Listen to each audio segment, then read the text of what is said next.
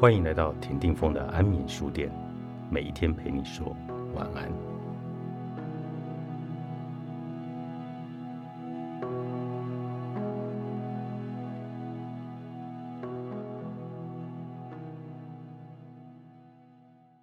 找出能创造双赢的可能。赛局理论是研究在敌对情境下的策略和决策，它提供了几个基本的心智模式。帮助你批判性的思考冲突。在这个议题下，赛局指的是简化版的冲突。玩家投入人为的情境里，规则定义明确，结局可以量化，与棋盘游戏很类似。在大多数常见的赛局中，例如西洋棋、扑克、棒球以及大富翁等，通常都会有赢家和输家。不过，赛局理论家发现。现实生活中的冲突不一定都有一个明显的赢家或输家。事实上，有时每个人都能赢，但有时大家都会输。赛局理论最著名的赛局称为囚徒困境，它可以用来说明有用的赛局理论的概念，也可以适用于许多生活的情境，包括军备竞赛。设定如下：假设两个罪犯被捕并关进监狱。每个人都有自己的牢房，彼此无法沟通。检察官没有足够的证据指证任何一个人犯有重大罪行，但有足够的证据证明两人都犯下了轻微的违法行为。不过，如果检察官能够让其中一名囚徒与同谋者作对，另一名就有可能因重大的罪行而被拘押。所以，检察官给每一个犯人一个相同的条件。第一个，背叛同伴的人就能够得到自由，而保持沉默的人则会被送进监狱。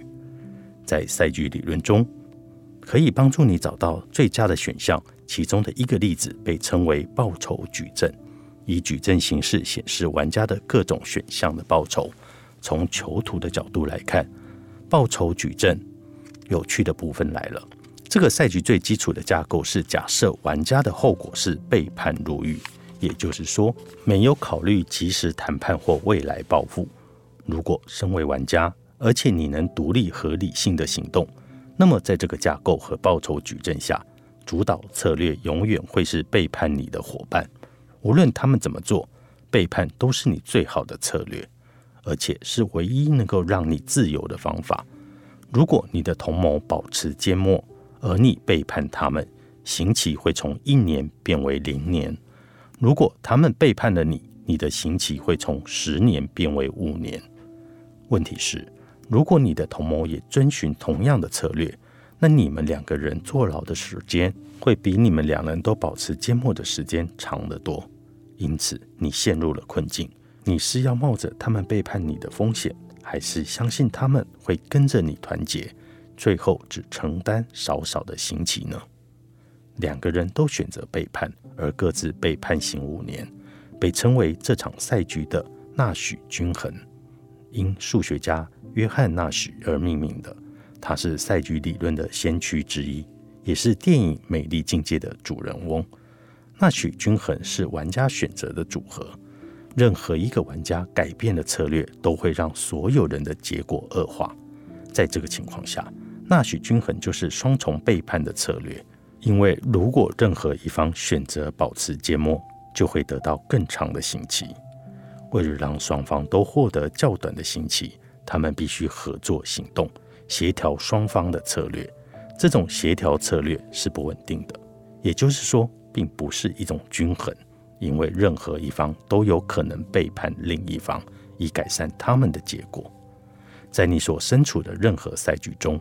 你都想知道他们是否存在着纳许均衡，因为这是最有可能的结果。在穷途困境的反复赛局中，以亦步亦趋的策略方式合作，通常会比不断的背叛带来更好的长期结果。你可以带头开始合作，然后跟随对手最近所做的行动。在这种情境下，你会等对手出现坏的行为模式后，再以相同的方式回报。你不想只因为对方的一个错误选择而毁掉先前已有成效的关系。